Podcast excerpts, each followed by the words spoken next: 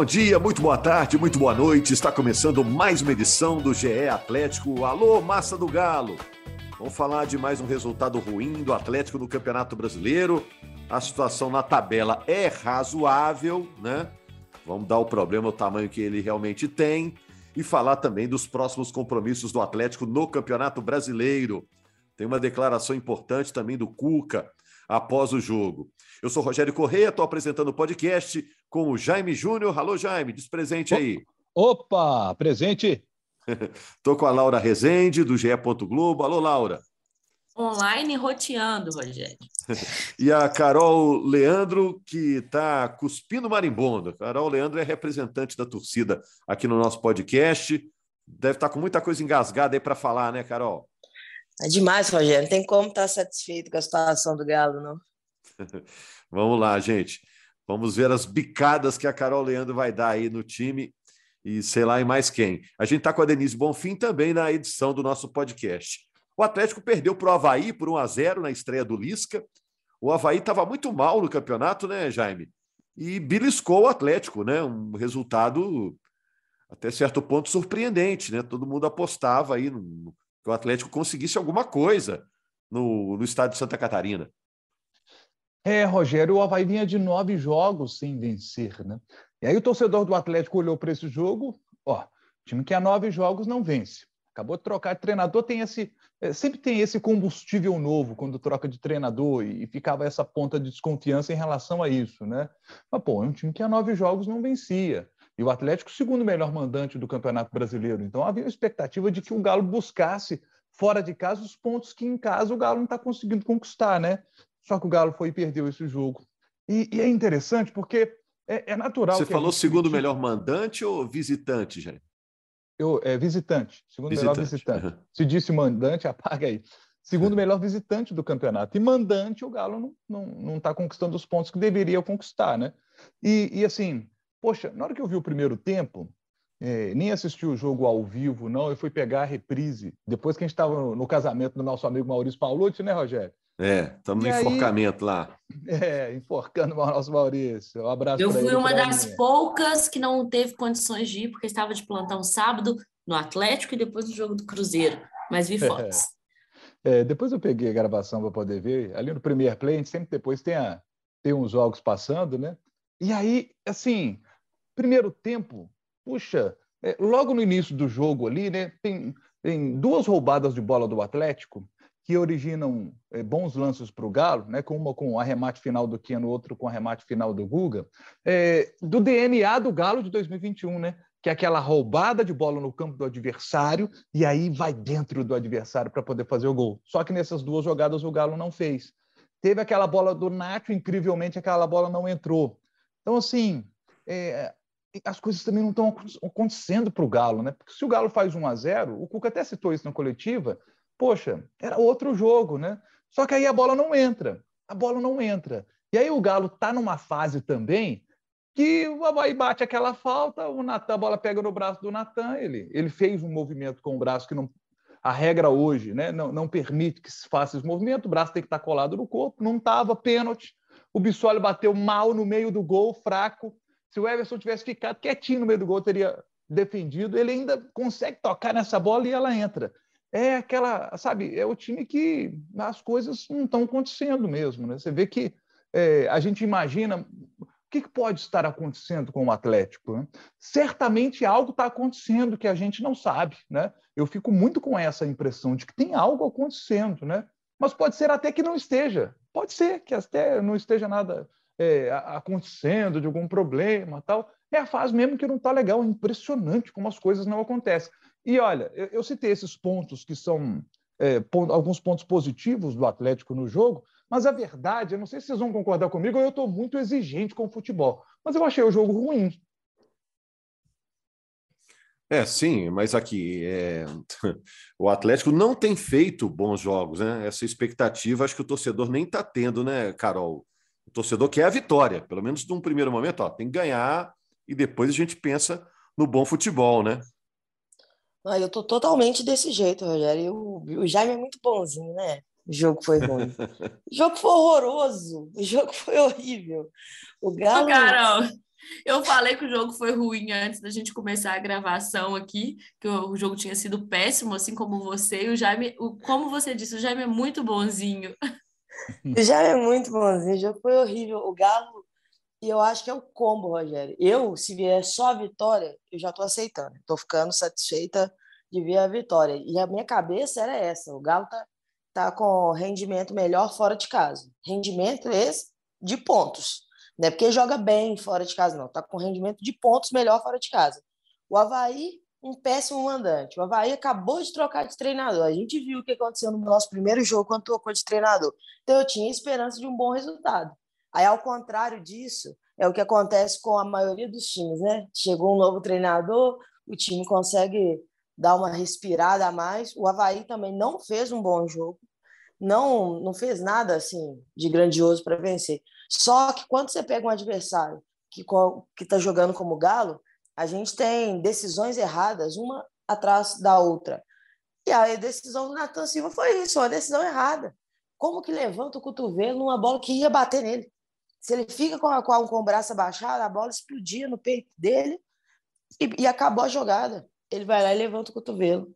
Então, as decisões ruins individuais do Galo, elas têm pesado nisso a favor dos adversários. O Havaí aproveitou essa única chance que teve. O Bissoli, semana atrás de semana, bate pênalti bem e faz gol. Contra o Galo, ele bateu mal e mesmo assim fez o gol. Então, eu acho que tem um fator de. A, a, a, manteiga está caindo para baixo, né? O pão está com a manteiga, está caindo com a manteiga para baixo toda vez. Tá, já tem esse fator sorte que não está não tá realmente jogando a favor do Galo, mas a quantidade de decisões ruins que os jogadores do Galo tomam durante o jogo dificulta ainda mais. E não dá para isolar o lance ao Natan. Por quê? Tirando esse lance, o Galo não produziu nada para sair de lá vitorioso. E, ou seja, se não fosse esse lance, era um 0 a 0 que era ruim também era péssimo para o Galo, porque o Galo precisa vencer nessa briga pela Libertadores, que já, já é pequena, perto do que o Galo deveria fazer no ano, o Galo está ficando cada vez mais aquém do que pode do que pode jogar, do que pode render e principalmente do que pode pontuar. Nesse momento, eu já, já abri mão completamente de recuperar o bom futebol. Eu quero que o Galo faça os pontos que precisa para ir para a Libertadores mas está cada vez mais difícil. Quanto mais tempo o Galo tem de treinamento, pior é o próximo jogo. É, e isso, agora vai ter bastante isso não é tempo, normal. Né? Agora é, tem novo, bastante né? tempo. Quanto o Palmeiras é 28, né? É, mais 28. 11 dias. Nessa parada já foram 10 dias, porque o Galo jogou na quarta quando todo mundo jogou no domingo. Agora o Galo vai para mais 11 dias de parada. Eu não acho normal você ter um time de uma qualidade técnica elevada, como é o Galo, você ficar 10 dias treinando e conseguir jogar pior do que jogou a, o jogo anterior.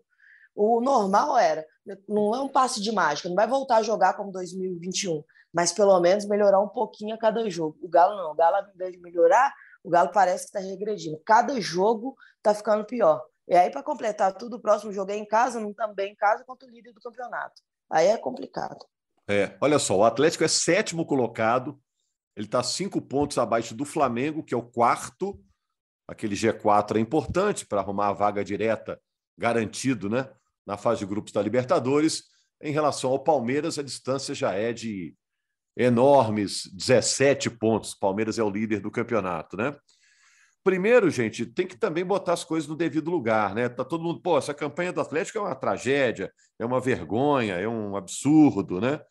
Claramente o Atlético mudou de patamar, né? Porque absurdo foi, sei lá, 10 anos atrás, quando o Atlético brigava para. Teve, jogo, teve campeonato que o Atlético brigou seriamente para não ser rebaixado, né? Agora está em sétimo e pelo investimento feito, está todo mundo irritado. Ó, podia ser muito melhor, né? Podia ser uma campanha muito mais confortável. Agora, do mesmo jeito que a gente está frustrado, a palavra é essa, com a campanha do Atlético nessa temporada, Laura, é, o torcedor está frustrado, a imprensa está frustrada, o Cuca mostrou que está frustrado, a comissão técnica inteira, a diretoria. Isso serve de combustível também para o Atlético reagir na reta final do campeonato? Os próprios jogadores vão querer dar uma resposta e diante do Palmeiras, que é o líder na próxima rodada, você sente que isso pega no jogador? Eles mesmos vão, poxa, tá todo mundo aqui falando que o Atlético foi uma decepção, a gente tem que passar a jogar muito mais. Você acha que o jogador compra essa ideia? Ô, Rogério, se comprar essa ideia já era para ter comprado, porque o Atlético já vem jogando mal, não é dessa última rodada, é, já faz algumas rodadas que o Atlético não desempenha um bom futebol. E no início da temporada, quando é, muito se questionava o desempenho em campo do Atlético com o Turco, porque matematicamente os números do Turcos não, não eram ruins. O Turco foi demitido com cinco derrotas, mas o que se questionava era o desempenho do, do time que não jogava um bom futebol, um futebol bonito, como o torcedor se acostumou a ver no ano passado. E aí tinha na cabeça que o retorno do Cuca resolveria todos os problemas. E a gente está vendo que não é. O Cuca é, esse efeito voltou... troca de treinador no Atlético não funcionou. Não deu resultado até agora, né? O, o Cuca tem 10 jogos, sendo que são duas vitórias, quatro derrotas e quatro empates. É um aproveitamento pouco mais de 30%, um aproveitamento muito ruim. Então, o problema a gente já pode descartar que seria somente o treinador. Não é só trocar o treinador e todos os problemas estão resolvidos, o Atlético vai voltar a jogar um futebol lindo e vai brigar pelo título. Não está sendo bem assim. E dentro de campo é inexplicável é, como que as peças não se encaixam mais, porque assim, eu vejo uma apatia muito grande do time do Atlético, não tem mais uma competitividade, é, acho que mexeu um pouco com o brilho desse elenco, e essa cobrança não pegou para esse time voltar a jogar futebol, porque essa cobrança... Você acha que está de... desmotivado o time, não? Acho, acho, é, e é difícil, até o Rodrigo Caetano falou isso, o Rodrigo Caetano, que é diretor de futebol, é, falou na entrevista coletiva pós-jogo também, é, que é difícil você motivar, de certa forma, é, um elenco para brigar por Libertadores, mas é o que o Atlético tem que fazer, se agarrar a essas forças. Na verdade, não foi na coletiva que ele disse isso, só me corrigindo, foi numa entrevista recente que ele deu na Rádio 98 essa semana, ele falando disso, de que um time que campeão de tudo, de certa forma, é, é difícil você motivar a só brigar pela Libertadores, mas é o que o Atlético tem e que eles vão brigar até o final. Então, assim, acho é. que o Atlético vai ter uma reta final aí, faltam 11 rodadas para o fim do brasileiro e tem que, tem que vencer, tem que ganhar. É, a gente percebe que o Rodrigo Caetano conta com o Cuca para a próxima temporada, né? Ele disse que, de certa forma, o planejamento para o ano que vem já está começando, né, Jaime? E o Cuca, na coletiva, o Rodrigo Caetano, diretor de futebol do Atlético, estava falando, e o Cuca depois fez um acréscimo lá. O Cuca disse que os números são péssimos, né? E que pode ser que o Atlético, que agora vai virar SAF, é, pode nem querer que o Cuca permaneça, porque os números são muito ruins, mas o Cuca garantiu que esses números vão melhorar. Ele chegou quase bater na mesa lá de que os números vão melhorar. O ele time vai, vai reagir. Vai mexer o doce, né, Rogério? Vai mexer o doce, que é a expressão que ele é. copiou do Jaime Júnior. Né? É. Na verdade, ele copiou. Vai, vai reagir, vai melhorar, Jaime? Da onde que ele tira essa certeza? É, é o, o, Cuca ele cita a seguinte frase no final da coletiva: é, vai, é, assim, olha, vai virar, custe o que custar. Ele vai mexer o doce, né? Com expressão usada pelo Sete Câmara. Quando e mexeu o doce é o quê? Mexeu o time todo? Mexeu no time todo? E, e ele, se a gente for observar, ele já vem mexendo. Mariano foi para o banco, ele botou o Guga de titular. Nesse jogo, ele botou o Gemerson para jogar, o Alonso ficou no banco. Ele já tem feito mexidas no time do Atlético. É, onde é que está esse problema? É isso que a gente se pergunta, né? A gente não tem uma certeza de que existe o problema. A gente tem uma forte impressão de que existe um problema. Onde é que está esse problema? Quando perguntado, o Rodrigo Caetano na coletiva, ele disse: eu não, eu não posso expor, é, você, você, não pode ficar expondo as situações que são discutidas no vestiário, porque as cobranças, segundo ele, estão acontecendo de maneira muito forte, mas ele não pode expor que cobranças são essas, o que, que ele está cobrando, porque senão ele perde a mão, ele perde ali o, o grupo. E, de fato, ele não tem que expor, eu concordo com o Rodrigo Caetano. Mas ele, ele é, reforça ainda mais essa impressão que a gente tem de que existe um problema, que o atleta está trabalhando para poder resolver isso, e o Cuca né, já está dizendo, ó, vou mexer esse doce aí para poder consertar o que está acontecendo. Eu não sei se vocês se lembram, mas o ano de 2017, é, para mim, esse campeonato brasileiro para o Atlético está muito parecido com o brasileiro de 2017. Porque aquele campeonato, o G6 também se transformou em G8 como esse ano tem a tendência de se transformar, porque temos dois brasileiros na final da Libertadores e porque os dois times que foram para a final da Copa do Brasil estão muito bem colocados no Campeonato Brasileiro, Corinthians e Flamengo. Então, existe uma forte tendência de que o G6 vire G8. O Atlético hoje é o sétimo colocado do campeonato. Então, o Atlético, se terminar em sétimo, ele iria para aquele mata-mata da Libertadores. Se ainda perder uma posição, ainda iria para o mata-mata da Libertadores do ano que vem.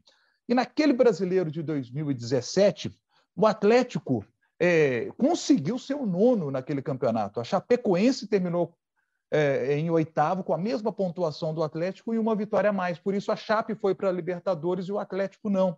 Então, assim, eu acho que esse campeonato está muito parecido com aquele. Só que eu espero que tenha um, um, um final diferente, que o Atlético consiga pelo menos uma vaga na pré-Libertadores.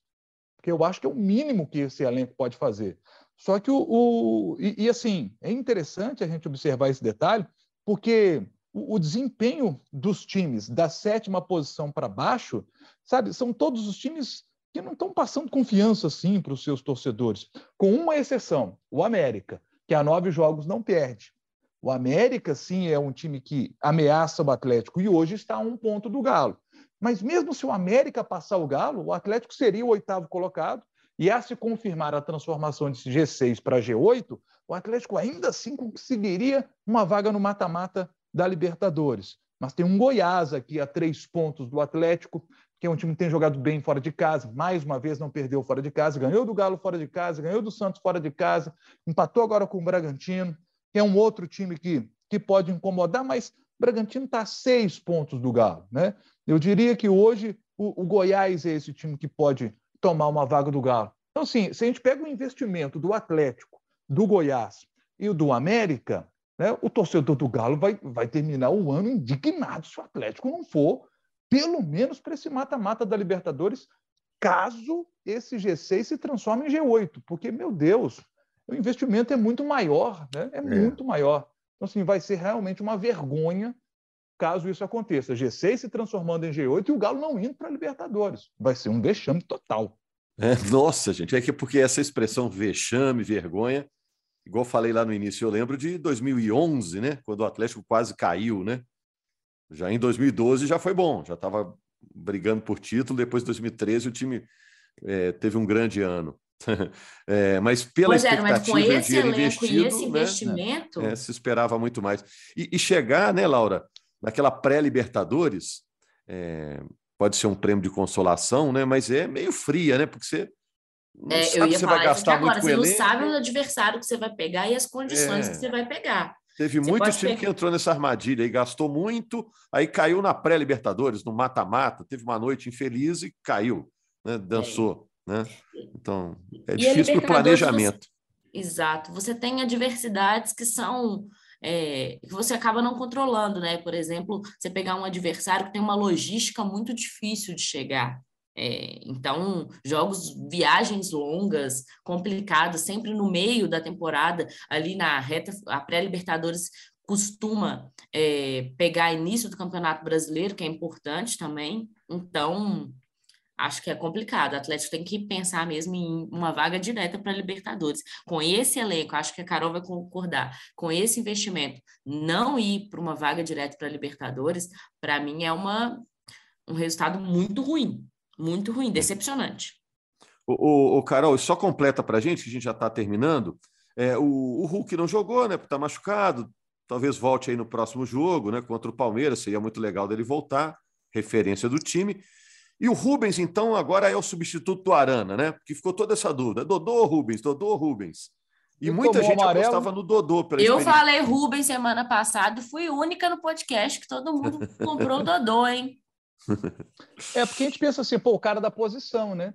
E aí o Rubens tomou a, o amarelo, está suspenso, e agora vai ser o Dodô. Agora não, é. agora não, vai mas, ser o Dodô. Mas foi, já foi feita a escolha que o substituto do Arana, quando os dois estiverem disponíveis, é o Rubens? Parece que sim, né, Rogério? E ele jogou bem, né? É, e ele. E todas as vezes que o Rubens entrou esse ano, a gente, a gente pôde contar com, com um bom futebol dele. Teve o percalço lá da Libertadores, mas nos 90 minutos, digamos assim, ele vem rendendo bem. Me surpreendeu, apesar de achar que era realmente a melhor opção. Eu acreditava que fosse o Dodô. Mas. Você acha que o Dodô pode virar esse jogo com a partida contra o Palmeiras? Ele, ele pode retomar essa condição de favorita à vaga? Poder pode, Rogério, porque o Cuca já deixou bem claro que vai mexer onde tiver que mexer, né? Então, ele indo bem, é, a tendência dele é, é de seguir.